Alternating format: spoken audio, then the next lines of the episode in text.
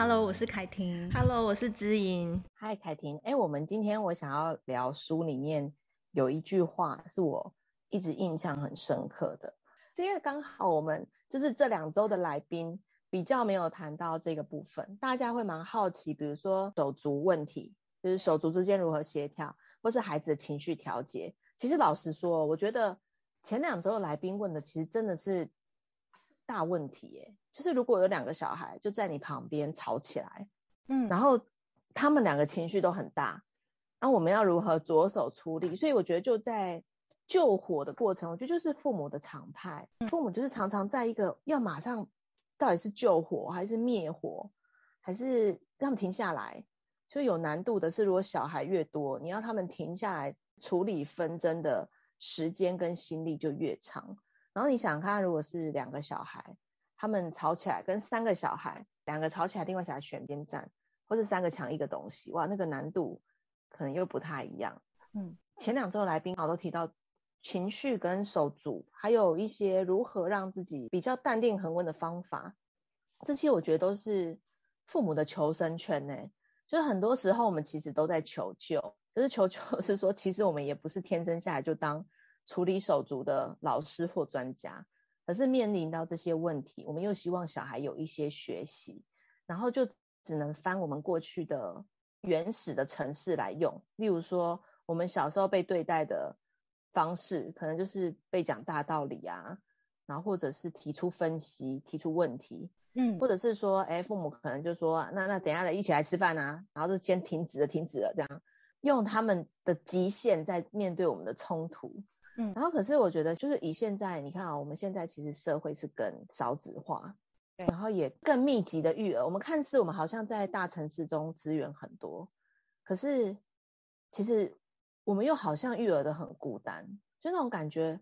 很奇妙。而且我觉得又加上疫情的关系，嗯，就是那种你就算想跟别人讨论啊，可能对方不方便，或者是嗯，你打电话去，可能对方也在忙。像昨天原本我朋友不知道问我一个 app 要怎么使用，可是因为昨天晚上我陪睡，我整个就是没有回人家，没有我又回到今天早上九点多才看啊，他昨天原来还没跟我讲完哦，所以那种立即性啊，在就是现代的社会看似很多，可是又变成是压力很大的情况下，我觉得我一直会提醒我自己一句话，就是在书里面在两百一十页，他有写到一句话是。就是小孩的心里面，他其实是没有住着特定样板的大人，嗯，但是大人的心里面却都有小孩的影子，就是我们成为小孩，或是我们看我们的兄弟姐妹怎么被对待的那个影子，那些印象都会在我们的记忆里面。因为我现在帮孩子自主停课嘛，嗯，像昨天我就要他们吃饭，吃完再下去啊，哦，你知道超难要求，一个就倒在他的棉被里面，然后就一直头不抬起来，然后说哦，我要睡觉，我要睡觉，但其实他早餐也没什么。吃没没什么多，所以我就觉得他午餐应该要吃多一点。然后另外一个就是一直想拿东西跟我玩，嗯，一开始的时候可能还会有一点耐心，想说啊，就是劝他们就上来吃一点啊，吃一点再睡啊等等。然后到后来，就是你真的已经觉得我东西都很想收掉，然后好想要去看书，或也很想睡觉，然后还要赶着我们要想要乘图书车，因为我们家很偏僻嘛，都是靠那一台图书车，然后我又要推了很远的图书车去借书。晒大太阳这样，我就觉得那个理理智线很想要断掉片刻啊！我就跟我就跟那个老大讲说，我说等一下我们还要去借书，然后你现在又不吃多一点，你现在又倒在这边，然后跟弟弟好像在逗我玩，可是我觉得一点都不好玩。嗯，然后他就跟我说，妈妈现在心情不好，说对，我现在心情真的没有很好，因为等一下我要顶着大太阳，推车的人也是我，你们两个不会推着车带我去，就是。辛苦的都是我一个人，嗯，然后他们又很想看新的书，然后我就把水什么都备好，都都我一个人在忙哦，他们俩就倒在那边啊，还在那边什么我们的什么帐篷秘密基地什么，然后不吃饭，反正就是一直有这种精神压力。我女儿她就转过来跟我讲说，妈妈现在在生气。我说对，妈妈现在在生气，因为我好希望你们可以赶快配合一下，等一下我们就可以顺利的出去借你们想看的书。讲一讲之后，她就很冷静的看着我说。我希望你明天就会变好了，你明天就会回到我温柔的妈妈。我说你现在就可以了，我是温柔的妈妈。可是为什么要让我变这样？就是 你知道，其实小孩每一天他很希望爸妈是好好的对待他们，这我也了解。但其实我也没有对他们怎么样，老实说，就是我反而觉得啊，就在书里面把那些崩溃的场景跟那种心情写出来之后，我比较不容易失控，因为我把这些话讲出来之后，我也觉得好像跟那个部分相处在一起，跟我的压力也相处在一起。我不是憋着没讲，嗯，我觉得好像也是还给自己一个公道，就是我有讲嘛，然后我也不需要把它给累积跟压抑下来。所以呢，其实我觉得现在就是。孩子生那么少，但是其实那种育儿的压力跟经济的状态，或者是你的这种精神崩溃的边缘，可不可以被说你压力很大？其实你讲完压力很大，你也不会压力更大的这个允许被说的空间，就是很多人会在成为父母之后啊的那个精神压力是，我原本是一个好好的一个人，可是自从有了小孩之后，这个小孩的表现跟我挂钩在一起的之后，嗯，那个育儿的压力，我们不是说要当。放养父母，但是有时候在心里面有那种放养的念头，真的蛮舒压的。就是说啊，其实他们如果整天看电视也不会怎么样。然后其实你想过这一轮，就不会真的让他整天看电视。然后说啊，如果让他们整天都睡在家里面，没有看任何书，也不会怎么样。嗯，然后但你还是会带他们看书，你的心理空间就会比较撑出来。但是我觉得在我们过去的父母比较难有这样子的空间，又刚好流行打骂教育。就别人家在打你，你家也可以开始在打小孩嘛的这样的状况，在我书里面有写，就变成是以前的代代相传，由你的邻居或是由你的长辈所传授给你的这个方法，你用在小孩身上，有些时候是蛮有用的，是因为我们运用了大人的力量跟小孩本来就是不平等的力量在执行跟操作这件事，也就是大人本来力气就比较大，也身强体壮，可是当我们对小孩殴打或者是进行暴力的情况，语言暴力、精神暴力或者是肢体暴力，其实我们都忘记了，他其实还是在一个很稚嫩幼小的状态。为什么我们会拿出最后一道防线来对他呢？嗯，你知道为什么最近我会有这个想法吗？因为最近我一些国中的同才，就是国中的老师，就在讲说，其实到国中阶段啊，这些家长的权威全部用完之后，家长就会另外一个焦虑是，哎，我还能拿什么出来用？哎，结果我真的没有什么可以拿出来用了耶！就是这些手段跟这些方法，我在以前就把底牌先出来了，所以小孩对你也不好奇，因为只要把你逼疯啊，打完我，我就很有理由出家门。嗯，把你逼疯啊，然后你打完我，我就很有理由去找同侪。他们有一个奇怪的归因的逻辑跑出来，像韩国啊，他们的状况更严重，因为我们在常在追韩剧嘛。可是韩剧它其实里面在反映的。像比如之前有一个儿虐事件，他们就讲说，小孩真的不体罚的话，会不会父母不尽责？嗯，小孩如果不体罚的话，我好像没有在管教，嗯，然后小孩如果不体罚，我好像是一个不称职的父母。那除了体罚之外，有没有其他的手段呢？没有了。所以之前你在聊那个正向教养的五十二个工具，跟我们在书里面讲其他的恒温的做法，例如说。让活动变成我们亲子之间的新界面，嗯，然后变成是涂鸦啊、数数啊或其他方式，可以让孩子有练习缓冲的余地。在青春期以前的心智发展其实是很重要的哦。可是你看，一体罚下去是没有这个空间的，嗯。然后你要他跪在那边想啊，他头脑也不知道在想什么。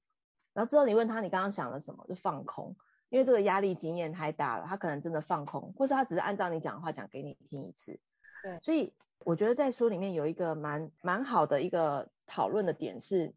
我们过去的城市真的很大，而且你知道，我们过去的城市不但被这个系统支持，例如说，假设我的妈妈的妈妈就是打骂教育，嗯，然后他打了两个大小孩之后呢，两个大小孩帮忙管教两个小小孩，嗯，以导致就是我妈学会的城市可能，我说举例啦，随便举例，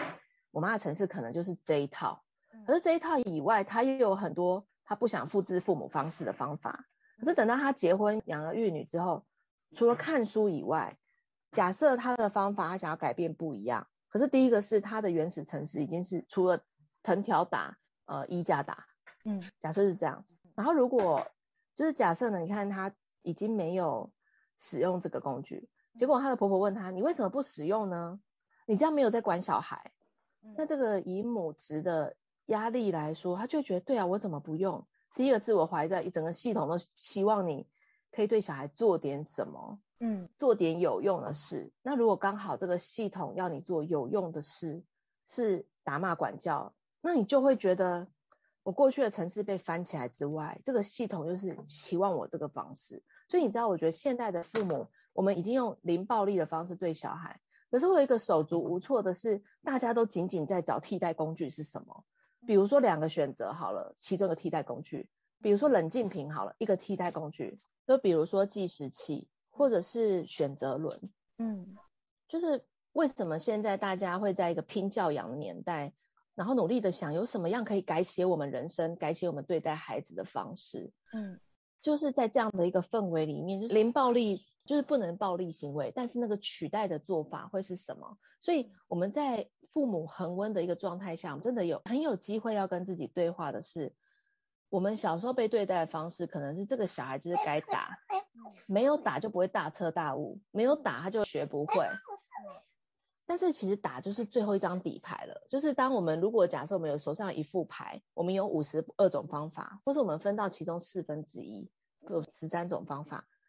挨打或者是打骂，绝对是最后一道防线。可是因为如果我们就是我们的信念之中，以为挨打他才会觉醒。嗯，挨打小孩才会醒过来，这个在亲密暴力中也是哦。嗯，如果假设亲密暴力中啊，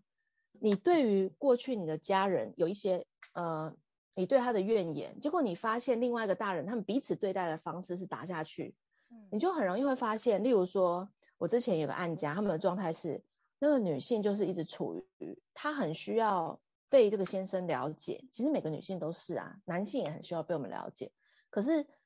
那个先生，他就是他很传统的父权体制底下，他就觉得这女的超卢的，我太太超卢的，我什么都不想听。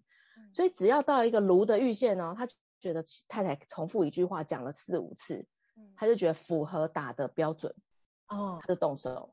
或者是呢，哎，这个小孩你怎么不会让他成绩起来？第一次段考跟第二次段考，我已经警告你了，你要让小孩成绩起来哦。可是小孩成绩起来是不是父母的责任？嗯，有时候父母已经很努力了，可是小孩在这个部分也遇到困难的时候，父母跟孩子都同步遇到困难。嗯，可是如果亲职倾向于某一边，就是其中一方是负担了这个亲职的全责，那个压力真的非常大，因为我们无法控制另外一个人，他在他考场上的表现。他在他职场上的表现，甚至是他对于身为母职，他已经表现了一百二十分，所以不敢，所以很怕动辄得咎，嗯。的这种心情是没有被抒发的时候，另外一个人如果是一个叮咛者或者是监督者的角色，这种亲职的失衡之中啊，很容易会变一关过一关，你给他压力，他并不会实行更好的亲职，嗯，然后最后呢，就会又符合一个。我可以对你动手的条件，因为你没有把小孩管好。哎，其实这都是一层一层之中，我们对于暴力、对于挨打、对于破坏一个人身体的权利，嗯，的一个莫名其妙的社会诉诸的压力也好，或是自己的对话。有时候你根本你另外一半也没有叫你要整理家里，可是你心里面就会觉得，我还是希望家里能干干净净，因为小孩会过敏。那你自己会给自己压力，可是累积到另外一半回来之前，你还来不及收拾。或者是平日你还没有办法去收拾的时候，其实那种心理压力就会无处可去。然后这时候这个压力到底你会放在小孩身上，说是你害我没有办法去做好这些，然后我原本很规律的生活被打乱了，被破坏了，还是是我们会放在自己身上说，哦，其实我们真的没有办法一天做那么多事情呢？嗯，可是其实已经到精神的紧绷，到体力的极限了。嗯，那如果我们没有办法自我对话的时候，很容易就会变成。哇，这个是不是我不够好的一种自我厌恶？这个自我厌恶就会变成你没办法跟另外一个人好像要交代，好像不交代。那如果假设我们这种战战兢兢的态度，又会引发另外一个人继续监督你的话，这个恶性循环形成。如果我们在孩子早年变成一个习惯，它就会变成一个很奇妙的延续，延续下去。可是其实你知道吗？小孩会会让我们的生活重新重组的时间，大概就是那个零到三岁。最快零到二岁，父母就会开始把权利拿回来了。就是我说的权利，是指说你生活要有一间书房也好，嗯，或是你生活要有你电脑摆放不会被小孩拿起来摔也好。其实两岁的小孩应该要可以知道那是父母的东西，嗯，就是这些东西不是我的玩具。所以如果在这个没有办法建立之下，前两年父母就形成了一个我做我做我做，你盯你盯你盯，形成了一个奇妙的父母模式哦。所谓父母魂，就是我要给父母一张好的成绩单。假设今天亲职都在亲职权在我身上，我希望能够给我先生一张好的成绩单。今天不管谁请育婴假，如果是我先生请育婴假，他在家里有这种压力，我一回到家，他一直要给我一张好的成绩单，那我是不是就会变成那个老师，或者变成那个爸妈去帮他打成绩？这个是一个互动循环。所以在我书里面两百零八页就在讲这件事情，就是我们在育儿的过程，很多时候是因为我们没有那个心力反刍，并且把话说清楚，所以我们会觉得没关系，就不要讲好了，可能这个时间会过。可是他也会有时候会习惯成自然，我们的压力给自己的压力会越来越多。嗯，等到有一天我们一回头说，你怎么在帮我打成绩？他说不定会以为你不是就是想要这样吗？啊，这不是我们家又越变越好的模式吗？啊，突然之间你又觉得我这样子是不对了，我也做得不好，然后那个位置又不见了。所以我想要提醒父母是说，我们在孩子零到两岁的这段期间，我们的角色都是正在变动的。跟所谓父职跟母职的这件事情，我们又会有很多的摩擦跟争执，也会有很多重新组合跟重新帮对方定位，还有重新对对方预期的情况，嗯，这些都是非常正常的。你看小朋友从幼儿到小学到青春期，父母都在经历不同的变化。我们在前期学会了成为父母要怎么对待孩子的功课，哎，小孩就长大了。好，我们在学习小学期间的父母功课，然后一直在追赶。的情况之下，我们就没有机会让孩子停下来。嗯，在自我对话之中是一片混乱的是，当他考不好，我要不要打下去呢？当他考不好，他又感觉人在放空。你跟他教了两个小时，他也在放空。你是那个不耐烦跟心急就会越来越快，就越来越着急，说他是不是没救了？嗯，这时候其实这些声音啊，有时候都是被侵入，都被我们过去的程式侵入跟移植过来，是他会没救。然后他如果今天没看书。会成为没有用的人，类似这种，就是他其实是一个被植入跟内建的程式被唤起。嗯，这时候其实我们光是辨识到这一句话，好像我很熟悉，好像我爸妈常跟我讲。可是我也有周末假日两天放空，什么事都不做的时候，我没有成为没有用的人啊。嗯，就是你知道吗？其实我们会有一个 bug，就是说我从小到大都被打，我还是很有用啊。对。的一个说法，对不对？我们常常会在自己身上、伴侣上跟我们的亲子咨询遇到，哎，我还是会成为很有用的人。可是倒过来说，我们放空两天，我还是成为很有用的人。然后我虽然近视，我还是一个很有用的人。我虽然生活习惯不好，丢三落四，我现在还是很有用的人。为什么？因为我们有协调自己生活能力。跟小学阶段快要到前春青春期的家长，还有青春期的家长，其实我会协助他们做一件事情是，是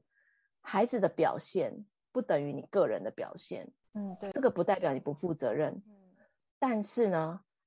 我们常常是对于一些父母已经心里面觉得啊，孩子没有救了，我们会提醒他，你还是有亲子的能力，这是倒过来的，这并不是说这两句话有违背或者冲突，而是有一些过于负责任的父母，他把小孩的表现变成自己的成绩单的时候，这个小孩我们根本没有办法看清楚他，我们连他走回家，我们要问他今天过得好不好都没有那个心情。我们问他今天考得好不好，可能是变常态，也就是他脸上贴着一张成绩单，他的表现等于你的表现，说那种个人化的情况，导致我们对于自己的厌恶跟压力，我们就没有办法回头去跟他讨论，诶，哪一题为什么不会呢？然后什么样的方法比较适合你？假设你适合听觉型，那我们网络上呢，有一些老师的说，我们多听几种老师的说法，我们都多听，我们不一定看，但我们听。如果他是视觉型，每一种解法都让他试试看，就是我们就会少了这个弹性。所以在书里面有讲到一个部分叫 PACE，就是其实父母会变得不好玩，或是父母我觉得我不应该是好玩的，好玩就代表我在怠惰。嗯，这个其实是我们过去父母给我们，也许我们是一个很好玩的人，可是我们变成父母，为什么就变成扑克脸跟板起面孔？嗯，我们原本跟另外一半也有那种，哎，这个好好吃哦，哎，这个我们可以一起一起玩 Switch，好好玩的这种片刻。嗯，因为成为父母，所以这个部分要收起来。嗯，这其实是比较不健康的事。我们不一定要整天打 Switch，但是意思是我们两个去讨论，哎，今天孩子讲了一件什么事情，好有趣，好好玩。你看他在弄喷瓶慕斯，哎，他并没有在破坏我们的环境，哎，是好好玩。可这个好玩的心情不见的时候，我们都没有弹性去想其他的管教做法。因为人有压力的时候，最好用的就是。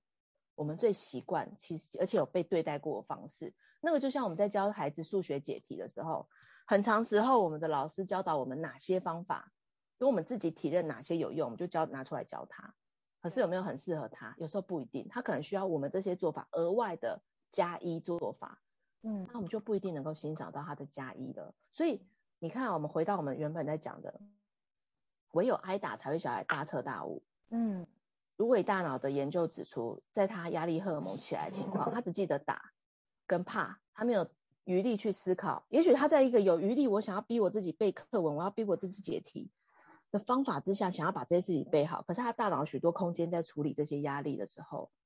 就如同我们有很多的空间在处理。惨了，这礼拜啊，要那个全家人要家族聚会哈，啊那个爷爷奶奶啊、外公外婆啊，一问考几分，我就不知道端什么给他看。嗯，啊那小孩一定会觉得啊，我那个一百块啊，我那个他们说要买给我好吃的，又说啊这次没办法，我们要一起去承受这个的时候，什么都没有。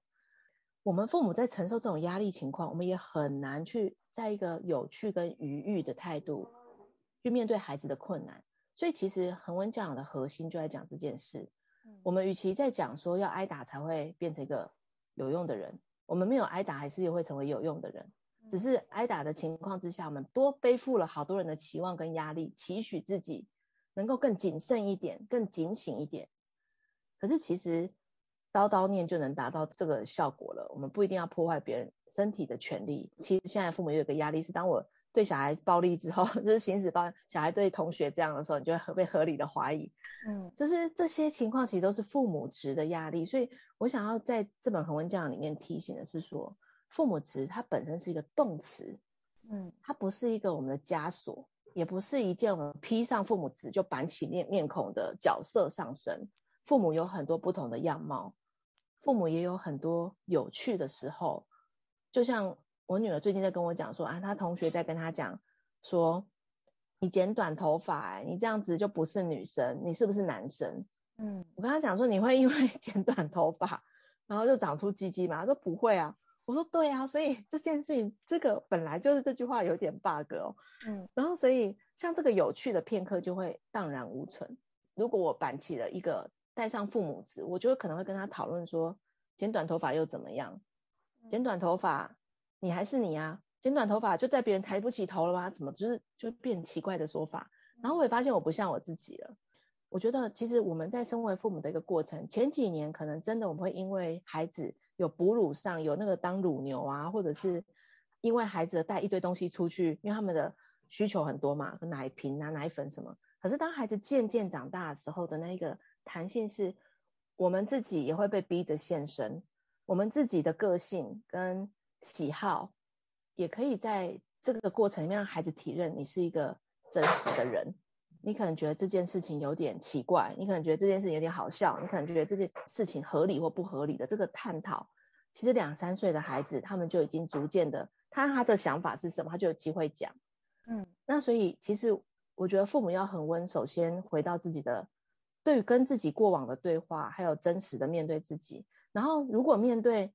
我们到底打或不打这种二分法或是二元论的时候，我们就有机会停下来思考，去思辨说，哎，其实这个的合理性，或是这个时代的变迁性，还有为什么我在此时此刻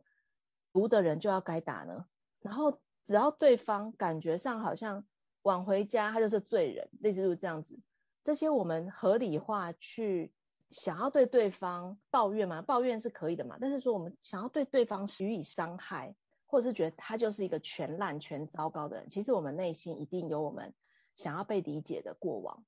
然后那个过往可能是我们被对待的方式，或是我们看别人是这样的，所以其实很多亲密关系暴力、跟家庭的暴力、跟我在处理孩子、我在管教，哎，我在管教我的另外一半，哎，其实你不觉得这个说法现在听起来就有一点奇怪了？没有人是我们的所有物嘛。我们也不是对方的所有物，所以在那个从属关系里面，被管跟要管的这个状态下，我们在亲职这个角色本来就有一个亲权，就是亲职的权利，要去教导我们的孩子，管跟教都没有包含我们去破坏他身体的界限，去对他的身体予以虐待，跟把他放在企鹅箱再见，我最好不要看到你。可是，这个其实会在整个大环境之中，我们允不允许父母有这个心理的空间，跟允许我们在谈论教养的弹性，还有我们恒温的做法，这一些夹杂在进来之后，我们才有办法去看见这一个人他如何去做亲子这件事情。这件事情有点像，如果我们以工作来说，你的工作你怎么去掌管你的工作？你如何去对待另外一个生命？你如何去想要怎么去对待一个稚嫩幼小、比你还小的一个灵魂？所以有时候我很喜欢一些说法，就是我们是来到世间上的前后的兄弟姐妹或学长姐、学弟妹，然后这个学妹可能还没学好 一些事情，我们需要协助她，或者是我知道有些宗教的说法是我们的孩子是老天爷的孩子，我们把他接生下来，然后对待他，行使我们侵权的功课。所以我的功课还是我的功课啊，他的发展还是他的发展，我用我所学的极限好好的对待他，我已经在做一件。很棒的事情，这个的前提就会完全摆脱掉，因为你失控了。我觉得我的一部分也不好，所以我要控制你。你是我的延伸，你是我的，嗯的这个想法。所以我觉得有时候其实父母的心理空间是可以让我们的心里面有很多的视窗可以开启、可以去的时候，我们也比较容易坐回我们的位置，不失温。我们无法去要求自己不失温啊，但是在我们失温的片刻，我们有其他的。事情可以想，或是其他的空间可以去思考这件事情的时候，其实是幸福的。所以现代的孩子跟现代的社会的转移，我们一定是跟世代之间有代沟的，因为环境不一样，然后亲子教养跟生的孩子多寡都不一样，然后跟我们现在所接收到的教育也都不一样。在这样的一个情况之下，我们正在改写，也正在冒险，也正在和孩子创造新的亲子城市。其实现在的父母是很勇敢的，这个我们一定要自己给自己打气跟鼓励。所以就是我觉得在这这几页看似淡淡的带过，但是其实我很想要在里面所表达的内容是这个。嗯，我我刚刚很想要回应你的一个部分是打骂这件事情啊。我之前有咨询一个家长，然后他就是跟我讲说，嗯、他本身他其实知道打骂不好，因为他以前就是被打骂长大的。他很讨厌他的他的爸爸妈妈以前对他管教方式都是用打骂，而且也是真的就用衣架那种。就你刚刚讲到衣架，所以我觉得很有画面。然后他就说，所以他对他的孩子，他就是一直秉持他绝对不要打骂他，他都很努力。可是他有一次就是孩子，反正那一天闹情绪闹得很夸张，然后他就是真的忍不住就就扒下去了。他其实有控制他的力道，但是他，呃，他就是想说，我觉得我真的忍不住了，我一定要让他知道说，你再闹下去也没有用，我一定要打你一次，让你感觉到怕，然后怕你，你就会戒慎恐惧，有没有？你就会因为这次被打，然后你就会知道说我这样子，下次警醒一点，警觉一点，对，我就会不要再闹脾气，然后也不要这样无理取闹。所以他那一天呢，他其实是还在有理智的状况下，但是因为他真的没有方法了，所以他就是。选择用他最讨厌的那个方式去打打他的孩子，那他有告诉我啦，嗯、就是说他有控制他的力道，而且不是真的就是残暴的打下去，他是清醒的状态。然后呢，他跟我说，可是他打下去之后，他他有点错愕的是，他的小孩不但没有表现出害怕的样子，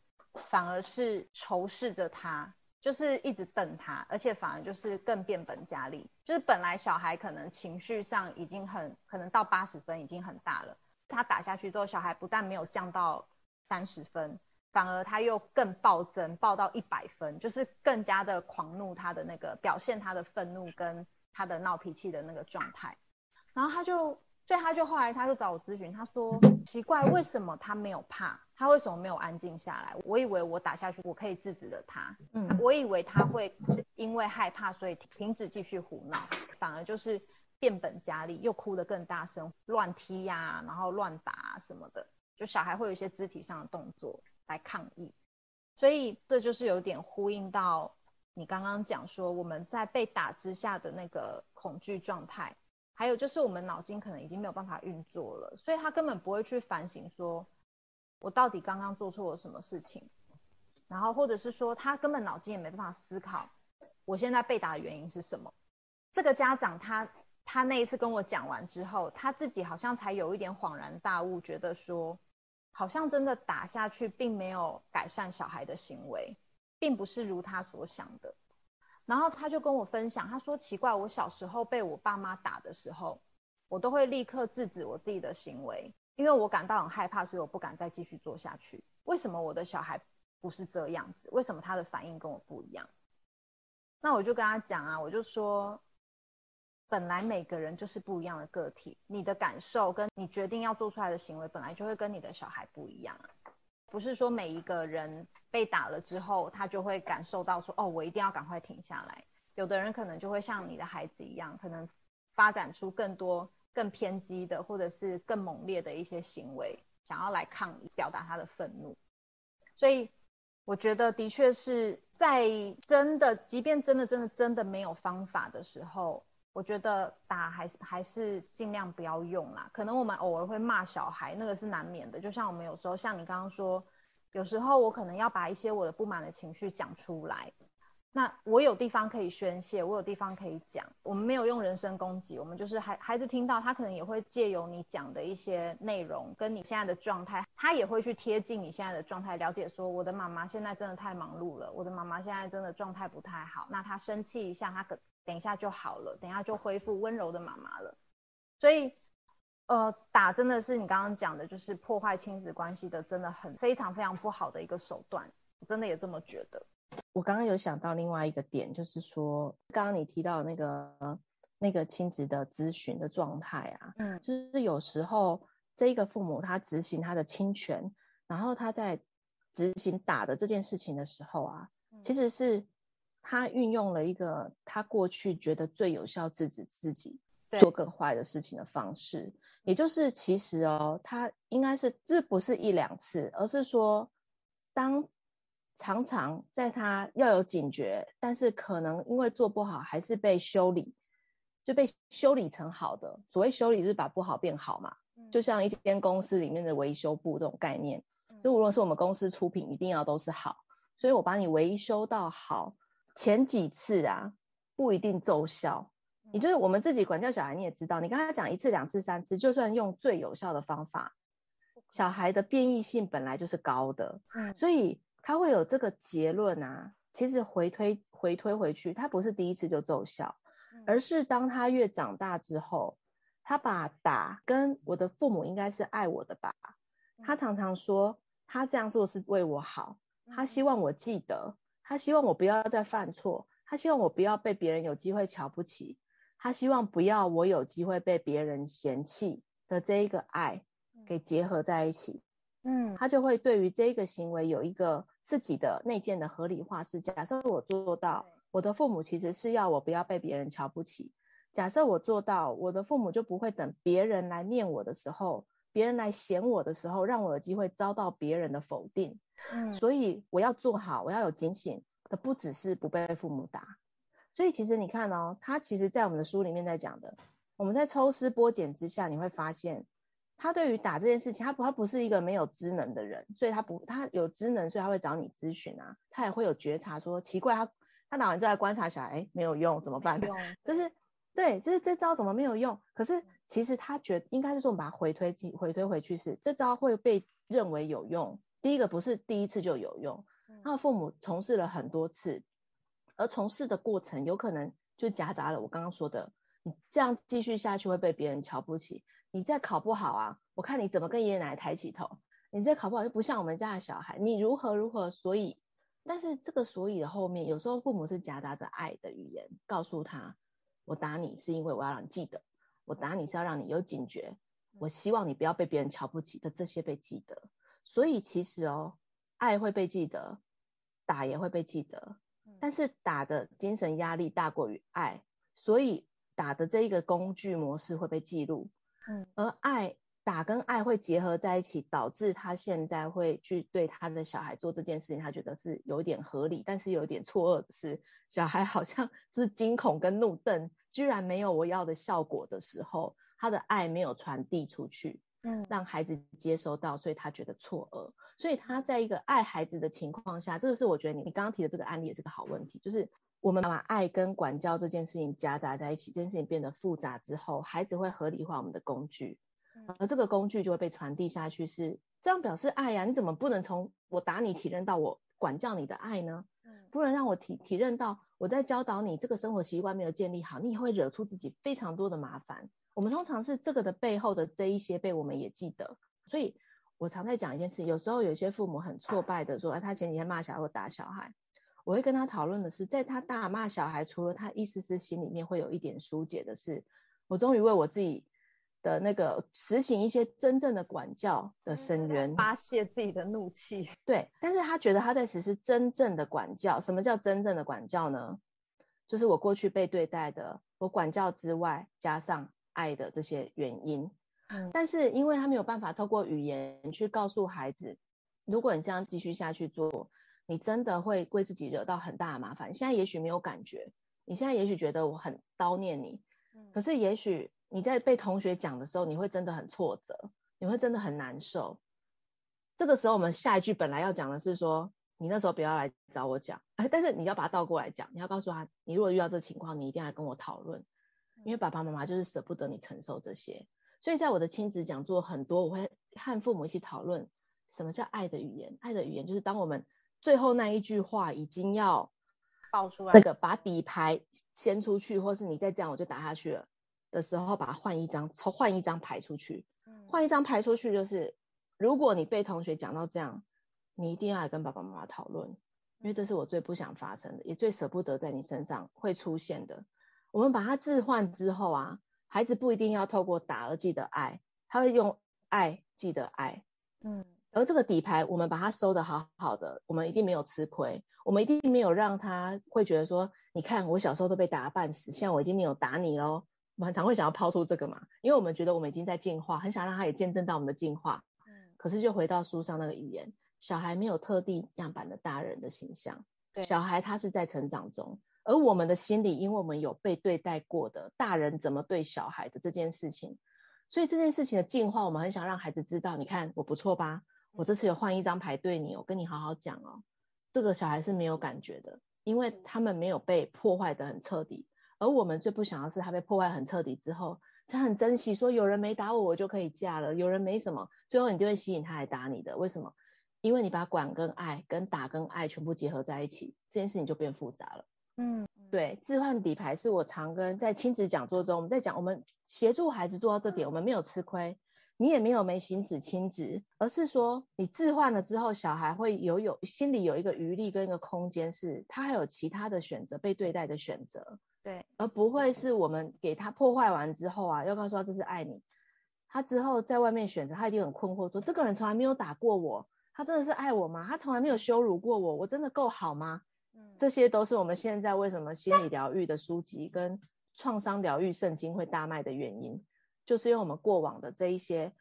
这一些被对待的方式，父母没有心理的余力跟空间，跟大家在拼经济的一个情况下，没有机会想的，我们在现在的机会想了，那想我们就有方向的去想，所以也许我们今天就在这边做一个结尾，就是在这一些的管教之中，我们一定